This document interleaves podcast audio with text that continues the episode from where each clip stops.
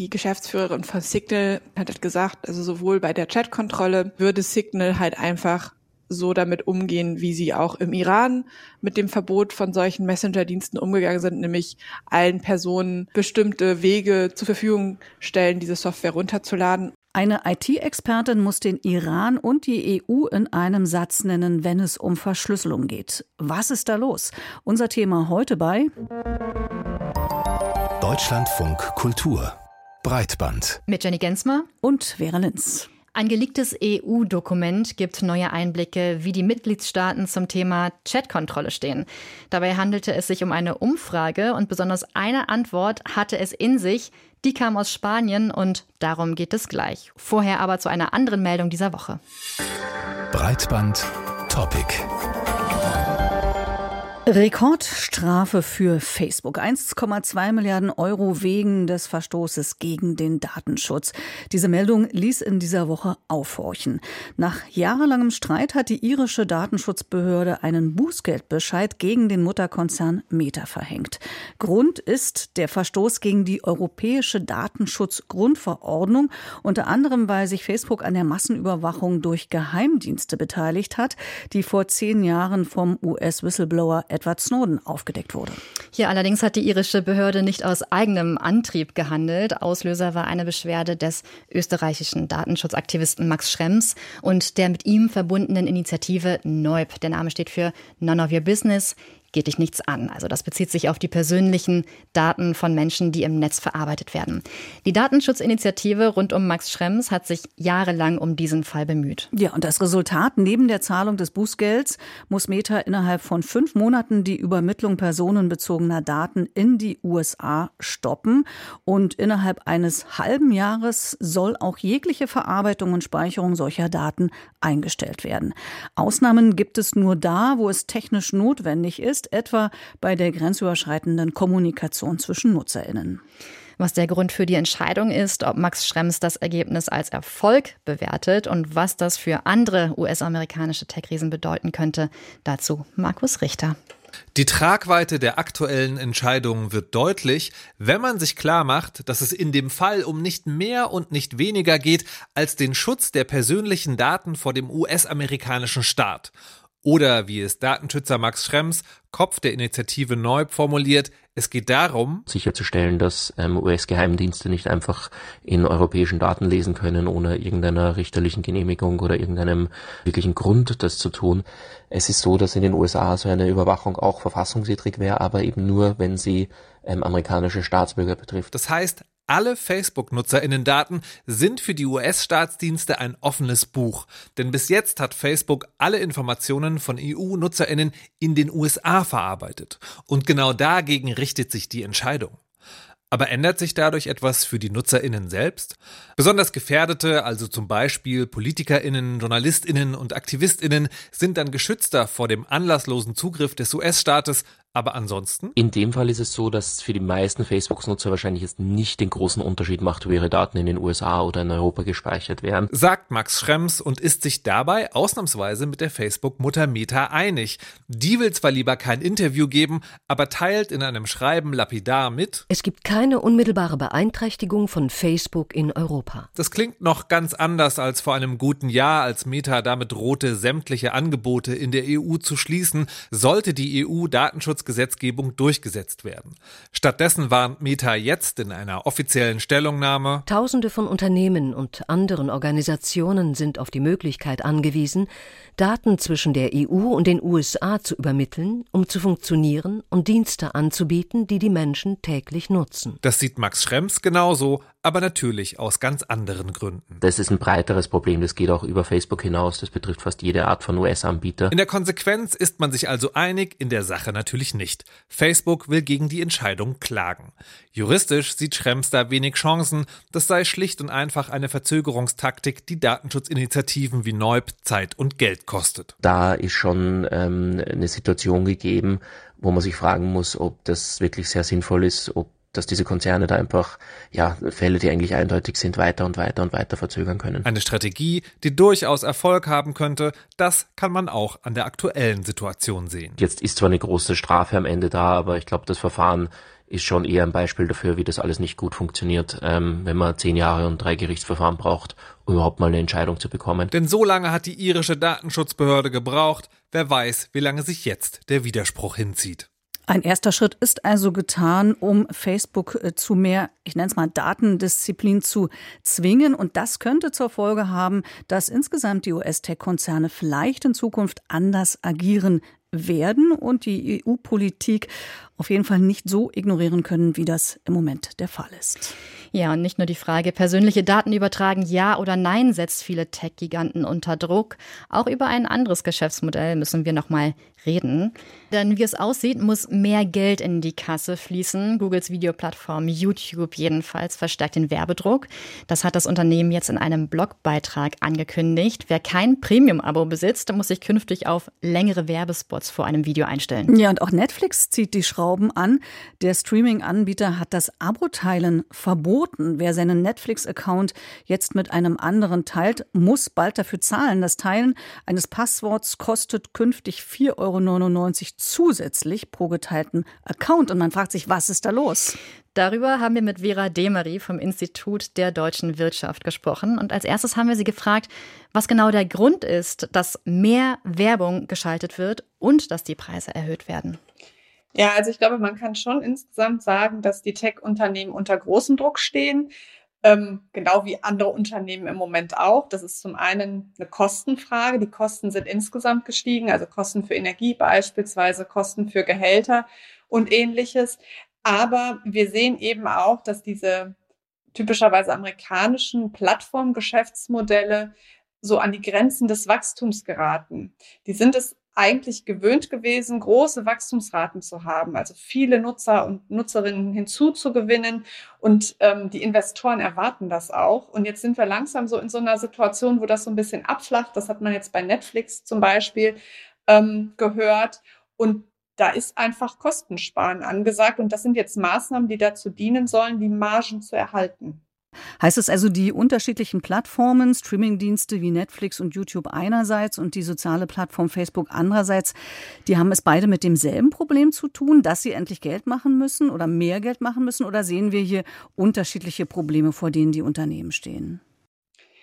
Also ich glaube, die Kostenproblematik trifft alle Unternehmen gleichermaßen. Wir haben bei, gerade bei den Streaming-Diensten, bei den Video- und Musik-Streaming-Diensten das Problem, dass einfach nicht mehr so viele Nutzer hinzukommen. Das ist, glaube ich, typischer für diese Plattform als jetzt für die sozialen Netzwerke. Facebook ist insgesamt in so einer schwierigen Gemengelage, gerade was die Datennutzung angeht und steht viel unter äh, Kritik. Und da gibt es auch einiges an Regulierung, was in der EU im Moment vorbereitet wird, beziehungsweise gerade frisch ähm, verabschiedet ist, was gerade diese ganz großen, also wie Facebook beispielsweise, treffen wird. Das heißt, da kommt auch noch einiges auf das Unternehmen zu und das verursacht natürlich auch wieder Druck. Ja, können wir diesen Druck noch ein bisschen genauer benennen, woher der genau kommt? Also von den Unternehmen wird ja viel argumentiert, dass zum Beispiel Regulierung für sie ein Problem ist und immer wieder dazu führt, dass sie irgendwie ihre Geschäftsmodelle überdenken müssen. Auf der anderen Seite, das hatten Sie auch schon mal angesprochen, gibt es die Aktien der Tech-Firmen. Die haben in letzter Zeit sehr gelitten. Also seit Anfang des Jahres sieht man da wieder so ein Ansteigen der Aktien. Das liegt höchstwahrscheinlich an den KI-Anwendungen wie unter anderem ChatGPT, die die Unternehmen nutzen. Aber generell scheint es nicht so gut auszusehen im Tech-Sektor gerade. Kann man genauer sagen, wo der Druck auf die Tech-Unternehmen herkommt? Also ich würde nicht zustimmen, dass es nicht gut aussieht. Es sieht nur nicht mehr so gut aus wie vorher, also wie vor wenigen Jahren noch. Die ähm, Tech-Unternehmen haben alle sehr große Wachstumsraten gehabt. Also Wachstum in Nutzerzahlen, Wachstum ähm, bei der Bewertung an den Märkten und ähnliches. Sie haben riesengroße Gewinne gemacht und das sind ja zum Teil auch riesengroße Konzerne geworden in den letzten ähm, Jahren. Und jetzt sind wir in so einer Situation, wo einfach sich die gesamtwirtschaftliche Lage geändert hat. Es ist teurer, beispielsweise Kapital aufzunehmen, um Investitionen zu tätigen. Und die sind ja notwendig für jedes Unternehmen. Ähm, das verursacht zum einen einen Druck für die Unternehmen. Aber wir haben auch gerade bei den Streaming-Diensten zum Beispiel ähm, sind die mit sehr, sehr niedrigen Preisen in den Markt eingestiegen vor einigen Jahren und um möglichst viele Nutzer hinzuzugewinnen. Und das ist ein ganz typisches ähm, Problem, was wir jetzt sehen für die Unternehmen, dass sie ähm, höhere Gewinne machen müssen und langsam profitabel werden müssen. Das gilt insbesondere für Netflix. Das heißt, die steigenden Preise oder dieses Verbot des Account-Sharing, das hängt auch damit zusammen, dass die Investoren erwarten, dass langsam Profitabilität kommt. Aber warum scheint dieser Druck dazu zu führen, dass die Unternehmen sich eher auf alte Strategien besinnen, also wie noch mehr Werbung und höhere Preise, als es mit neuen Produkten zu probieren? Ich glaube, es ist ja durchaus so, dass ab und an neue Produkte kommen. Also wir sehen jetzt, um jetzt bei den Streamingdiensten zu bleiben, zum Beispiel Netflix hat vermehrt Eigenproduktionen in den letzten Jahren ähm, auf, auf seine Plattform gestellt, sowohl Serien als auch Filme. Das war ja am Anfang gar nicht so. Da gab, hat man nur eingekauft. Jetzt gibt es mehr und mehr Streamingdienste. Da produziert man selber zum Teil auch sehr, sehr erfolgreiche Produkte. Also deswegen würde ich schon sagen, es gibt neue Produkte. Ähm, aber die Geschäftsmodelle oder die Monetarisierungsmodelle, muss man tatsächlich sagen, die sind natürlich bei vielen Plattformen, wie jetzt, wenn wir bei YouTube zum Beispiel gucken, das ist einfach, Werbung ist das Standard-Monetarisierungsmodell einer Plattform. Gerade wenn die Nutzer eben keine große Bereitschaft haben zu zahlen, weil sie auch gewohnt sind, es günstig oder für, ich sag mal, im Gegenzug zu ihren Daten zu bekommen. Sie hatten ja schon die Regulierung angesprochen und die Firmen rufen ja sehr häufig, dass zu viel Regulierung, wie zum Beispiel die DSGVO oder auch das Kartellrecht, Innovationen behindern würde. Bewahrheitet sich das gerade oder ist das nur so eine Schutzbehauptung? Also ich glaube, gerade von den großen Plattformen kann man ganz sicher sein, dass das nur eine Schutzbehauptung ähm, ist. Die sind alle sehr innovativ, nur das findet natürlich nicht unbedingt immer auf der, gleich bei den Endkonsumenten statt. Wir sehen gerade im Moment in der Thema künstliche Intelligenz, KI, bei den großen Sprachmodellen ganz innovative Dinge, die wir uns noch vor einem halben Jahr nicht hätten vorstellen können. Das sind natürlich andere Sparten dieser Unternehmen, aber die sind alle eingebettet in Konzernen und alle dieser großen Plattformen sind in dem Bereich auch aktiv. Also deswegen würde ich sagen, Innovationen sind da nicht tot, sondern sie finden im Moment an anderer Stelle statt und können dann aber möglicherweise zukünftig auch für die Standardprodukte, nenne ich sie mal, genutzt werden.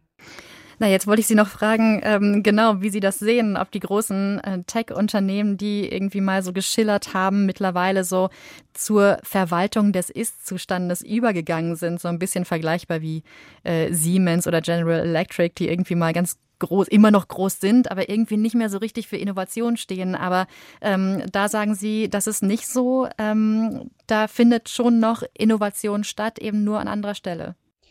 Ja, ganz genau. Ich glaube, im Moment kann man es sehr schön sehen, dass so, so ein Kampf entbrannt ist um ähm, die, diejenige oder dasjenige Unternehmen, was möglichst zügig, möglichst gute KI für den Alltagsgebrauch auf den Markt wirft. Wir haben zuerst OpenAI gesehen, was zu Microsoft gehört mit ChatGPT. Ähm, Google hat inzwischen ein ähnliches Produkt auch auf dem Markt, was nicht ganz so gut ist, aber da sind Riesensprünge erfolgt in der Technologie innerhalb von kürzester Zeit und das ist natürlich noch nicht das Ende der Fahnenstange, da wird es noch weitergehen.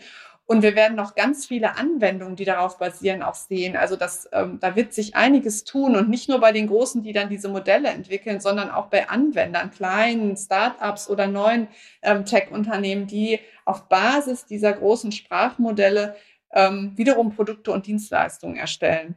Aber könnte äh, dieser Druck, über den wir jetzt gesprochen haben, vielleicht auch eine Chance sein, für neue Player in den Markt reinzukommen und vielleicht diese großen Konzerne äh, abzulösen oder so ein bisschen anzugraben? Oder glauben Sie, nee, die sind stark genug, die werden uns noch lange erhalten bleiben?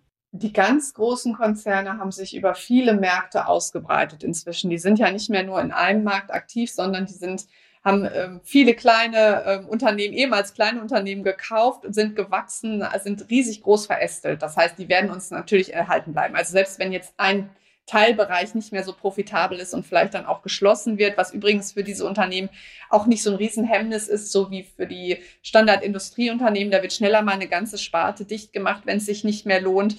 Ähm, deswegen glaube ich, die, die bleiben schon da. Aber gleichzeitig ist natürlich so ein so, so Märkte im Umbruch, wir reden ja jetzt von verschiedenen Märkten, die sind immer eine Chance dafür, dass auch neue Player dazukommen. Ähm, deswegen, das sehe ich durchaus. Das sagt Vera Demarie vom Institut der deutschen Wirtschaft. Wir danken für das Gespräch. Ja, Jenny, und wir haben ja zum Ende eben gerade noch drüber gesprochen und gefragt, ob die großen Konzerne von neuen Playern abgelöst werden könnten. Und ich habe jetzt aus diesem Gespräch mitgenommen, erstmal nicht, weil die Innovationen dann doch eben aus den Forschungsabteilungen dieser riesigen Konzerne kommen. Das würde ja im Umkehrschluss heißen, eigentlich ist da gar keine Chance mehr da für neue Player. Würdest du das teilen? Äh, ja, und ähm, ich finde das auch ein bisschen erschreckend, wenn ich ehrlich bin. Also wenn wir uns mal so den Elefanten im Raum anschauen, ähm, ChatGPT bzw. OpenAI, die Firma hinter ChatGPT, die gerade irgendwie alles in Bewegung gebracht hat, die äh, den neuen iPhone-Moment quasi äh, hervorgebracht hat, die ist ja jetzt nicht ähm, ein neuer Player oder sieht nicht so aus, als wäre sie demnächst ein neuer Player neben Microsoft und Apple und Facebook und so weiter, sondern ähm, Microsoft investiert in OpenAI und OpenAI macht Bing wieder, wieder groß.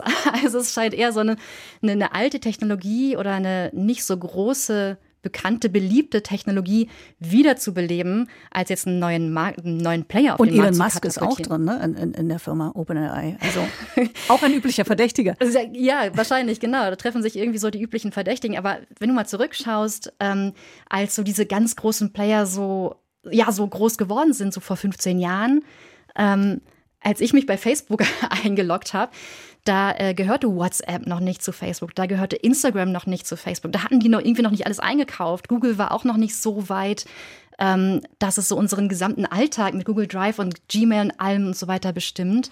Vielleicht wäre zu dem Zeitpunkt das noch irgendwie möglich gewesen, dass OpenAI irgendwie so ein Player wird. Man Ähm, hat diese Verkäufe zugelassen, hat man ja auch festgestellt, dass das ein wahrscheinlich Fehler gewesen ist in den USA. Ähm, ja, Und jetzt, klar, jetzt haben sich diese ganzen Monopole konsolidiert und irgendwie ist das jetzt das Problem.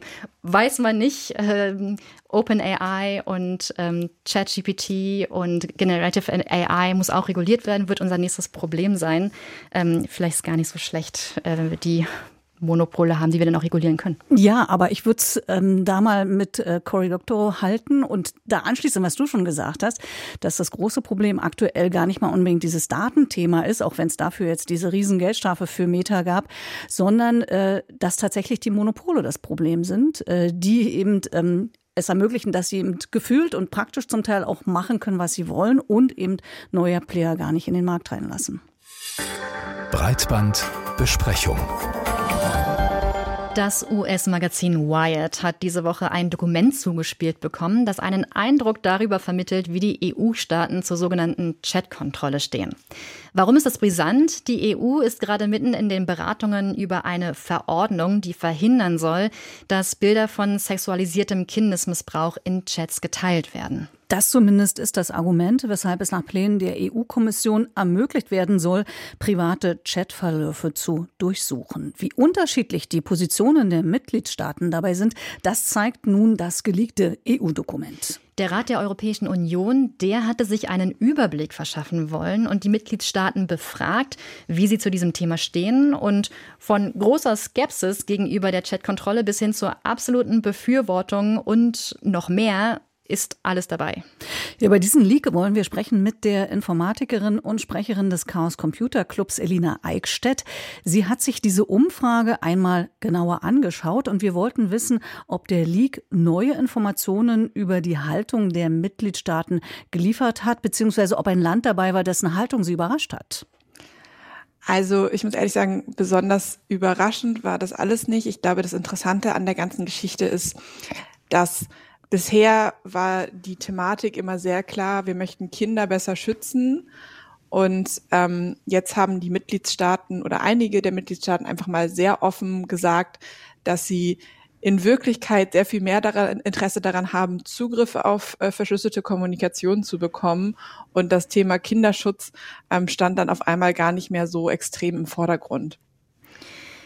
Ja, das ist natürlich total interessant. Ähm, einerseits äh, die inhaltliche Frage, aber lassen Sie uns doch auch noch mal technisch ähm, auf diese Gemengelage schauen. Die spanische Regierung, die sagt ja sehr deutlich, dass ein komplettes Verschlüsselungsverbot von Nachrichten aus ihrer Sicht eine Option ist.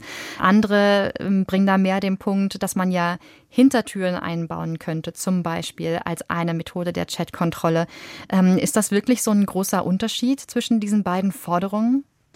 Wenn ich so eine Hintertür einbaue, ist das ganze Ding nicht mehr Ende zu Ende verschlüsselt. Denn ich kann an irgendeiner Stelle in die Verbindung reingucken und das ganze Prinzip wird ab absurdum geführt. Wenn wir jetzt aber darüber sprechen, dass Verschlüsselung allgemein verboten wird, geht das ja immer mit einer Kriminalisierung einher. Das heißt, da kann es dann schon sein, dass ich mich vielleicht verdächtig mache, wenn ich irgendwie einen eigenen Verschlüsselungsdienst, wie auch immer geartet, aufsetze, der dann halt wirklich Ende-zu-Ende-Verschlüsselung gewährleistet. Und insofern ist es, glaube ich, gerade auch von der, ich sag mal, Strafbarkeit schon noch ein Unterschied, den wir da sehen. Okay, denn der große Aufreger war ja, dass sich Spanien explizit für ein komplettes Verbot der Verschlüsselung von privaten Nachrichten ausgesprochen hat. Und äh, der Gedanke jetzt so war bei mir, die machen sich wenigstens ehrlich, denn die Chatkontrolle und das Einbauen von Hintertüren ist ja nichts anderes als ein Aufweichen der Verschlüsselung. Aber Sie sehen da schon einen qualitativen Unterschied wenn dieses Aufsetzen von einem eigenen verschlüsselten Dienst damit einhergeht, dass ich sozusagen automatisch verdächtig bin oder die Strafverfolgungsbehörden bei mir auf der Türschwelle stehen, ist das ja schon ein, ein Unterschied, als wenn ich sozusagen als Regierung sage, wir bauen da jetzt eine Hintertür in alles ein und vielleicht gibt es dann halt die Menschen, die irgendwie technisch dazu in der Lage sind, zum Beispiel noch das Ganze zusätzlich zu verschlüsseln. Das ist natürlich, wie gesagt, wieder für die gesamte Gesellschaft überhaupt gar nicht möglich. Mm, aber das ist dann schon noch eine ganz andere Nuance, die wir da haben. Aber unabhängig davon ist natürlich dieses Verbot von Ende zu Ende verschlüsselter Kommunikation vollkommen wahnsinnig. Einmal würde ich ähm, schon noch mal gerne auf diese ganze Frage Verschlüsselung, ist das ähm, überhaupt durchsetzbar oder nicht, eingehen. Also man kann ja zum Beispiel Apple und Google zwingen, dass sie bestimmte Apps, wie zum Beispiel ähm, den verschlüsselten Messenger Signal aus dem Store nehmen. Aber man kann ja jetzt nicht jedem verbieten oder jeden Menschen verbieten, auf seinem Smartphone oder auf seinem Computer irgendeine Software aus dem Netz runterzuladen, mit dem man dann am Ende verschlüsseln kann. Also wie realistisch ist ein Verbot von Verschlüsselung eigentlich?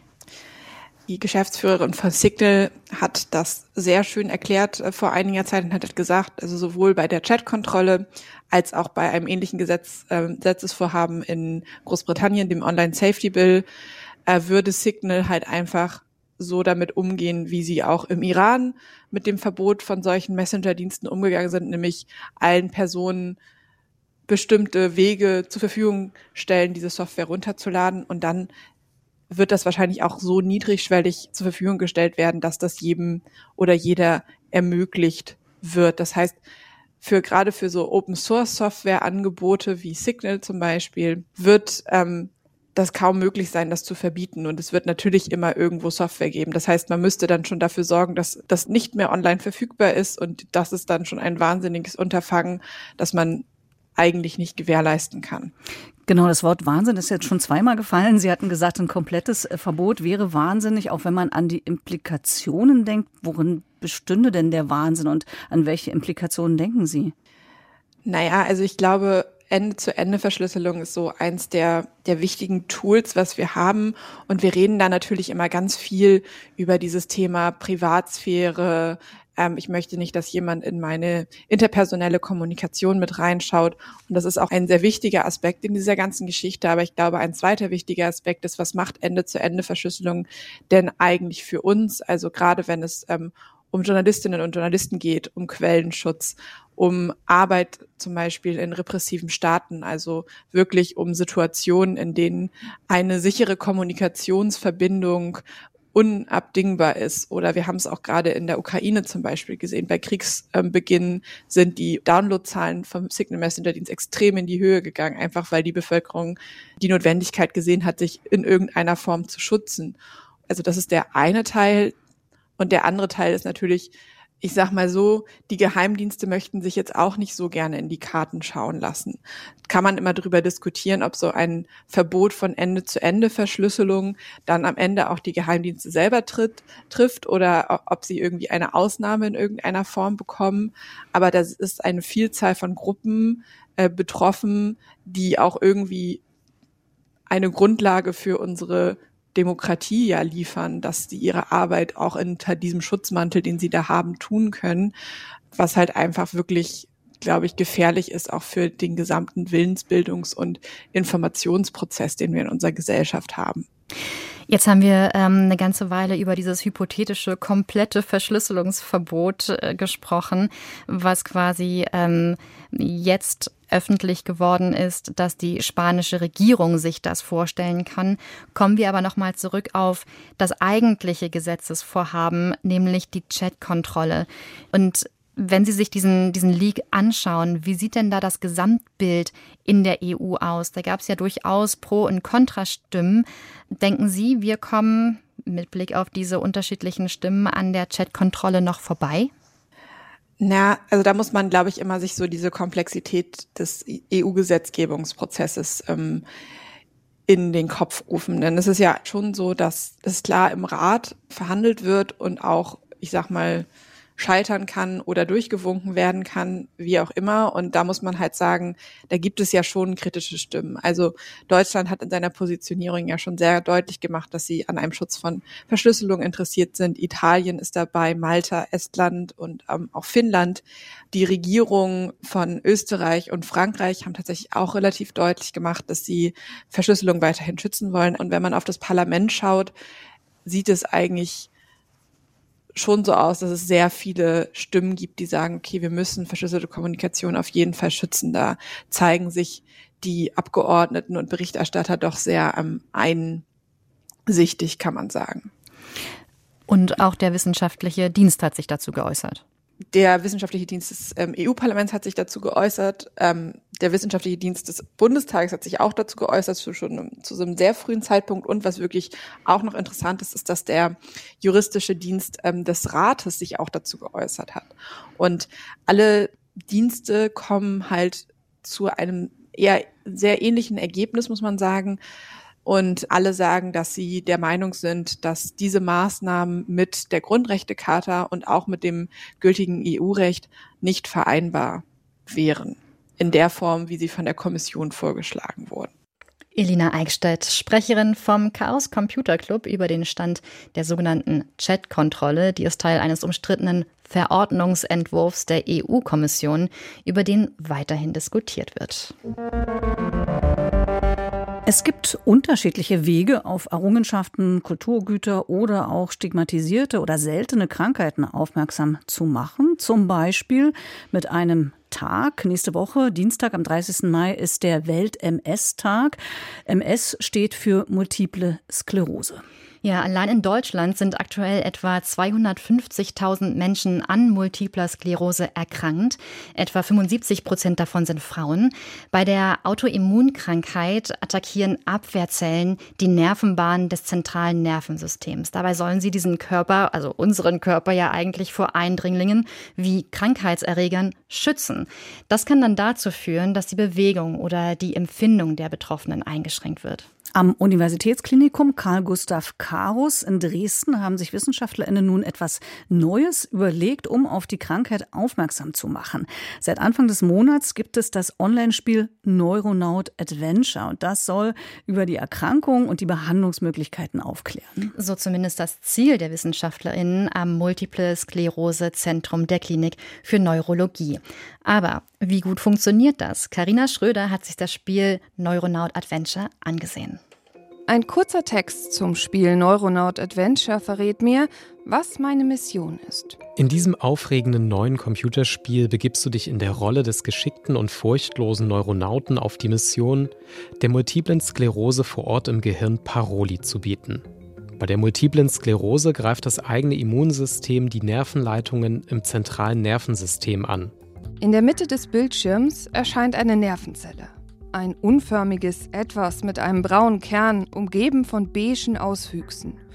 Und an der Zelle hängt etwas, das wie ein roter Faden aussieht. Daran sind kleine blaue Perlen aufgefädelt, die ich, wie ich später erfahren werde, schützen muss.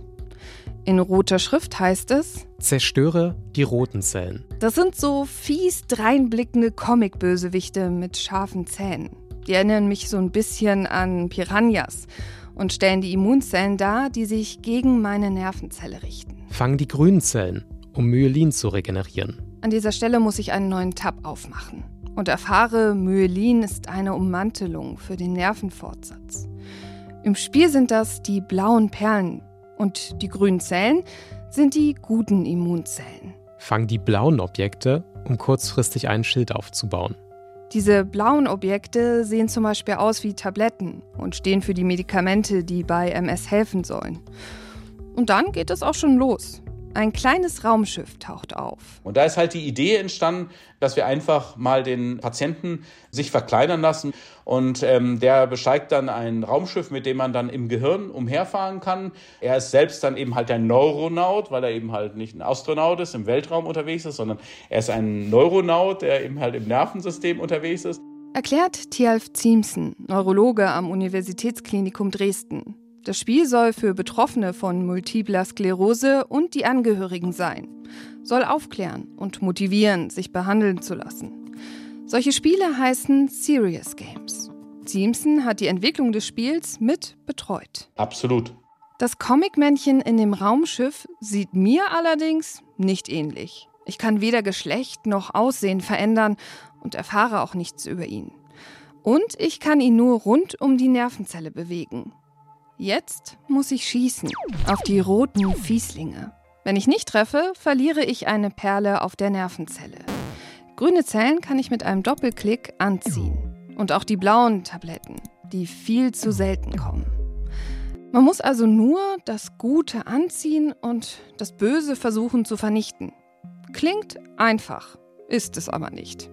Die roten Fieslinge, die die Nervenzelle angreifen, kommen immer schneller von allen Seiten angeschossen und nach 40 Sekunden ist meine Nervenzelle zerstört. Meinen Nichterfolg kann ich für die Öffentlichkeit sichtbar in eine Tabelle eingeben. Klüger fühle ich mich aber erst nach dem Gespräch mit Tialf Ziemsen. Im ersten Level geht es jetzt eben halt darum, dass er einfach eine Nervenzelle in Not beschützen kann und da eben halt lernen soll, dass es nicht so ist, dass das Immunsystem immer böse ist. Leider schaffen wir das in der Realität nicht, dass wir das therapeutisch schon so gut trennen können. Denn die Medikamente attackieren alle Immunzellen, auch die guten. Solche Differenzierungen werden im Spiel bislang nicht vorgenommen. Aber zumindest wird das Grundprinzip klar. Ohne Medikamente kann die Nervenzelle beschädigt werden oder sogar kaputt gehen. Und das hat Auswirkungen für den Menschen. Das fing eigentlich an, dass meine Füße taub waren. Sarah hat ihre Diagnose Multiple Sklerose vor drei Jahren bekommen. Die Krankheit mit tausend Gesichtern wird sie auch genannt. Denn welche Nervenzellen genau betroffen sind und wie die Krankheit verläuft, das ist sehr individuell. Bei Sarah ist vor allem die rechte Seite betroffen. Bein und Arm kribbeln, sind schwach. Also ich war noch nie ein Kandidat, der viel im Internet nachgelesen hat. Weil ich glaube, das kennen wir alle. Du kriegst da Nachrichten oder Berichte um die Ohren gehauen, die dich erstmal fertig machen, ne? Und genau da soll auch das Spiel unterstützen. Soll Menschen erreichen, die trockene Broschüren oder panische Berichte im Internet abschrecken. Ich fand das eigentlich ziemlich witzig. Was Neues gelernt habe ich jetzt noch nicht. Auch ich finde die Idee zum Spiel toll fühle mich aber als Angehörige einer MS-Patientin nicht wirklich mitgenommen. Ich werde nicht reingezogen, weil im Spiel keine Geschichte erzählt wird. Meinen Eindruck teilt Linda Breitlauch.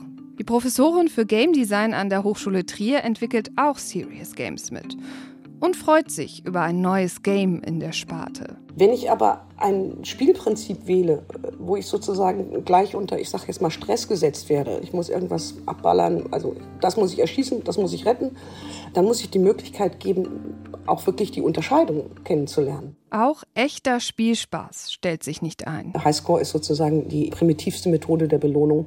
Wenn man ein längeres Spielerlebnis schaffen will, dann muss das schon ein bisschen komplexer sein. Allerdings steht der Neuronaut noch am Anfang. Weitere Episoden, übrigens eine Anspielung an Star Wars, soll es in Zukunft noch geben. Für den Ausbau hoffen die Machenden auf Förderung. Zusätzlich bietet das Klinikum noch einen Podcast und andere multimediale Angebote an. Und das Spiel hat noch einen Effekt. Es schafft Aufmerksamkeit für eine Krankheit, mit der jährlich ca. 15.000 Menschen in Deutschland neu diagnostiziert werden. Für die Machenden schon ein Erfolg. Das war die Breitband-Ausgabe für diese Woche mit Vera Linz. Und Jenny Gensmer. Lieben Dank fürs Zuhören an Sie und an unseren Redakteur Hagen Terschüren. Und wir sagen Tschüss. Tschüss.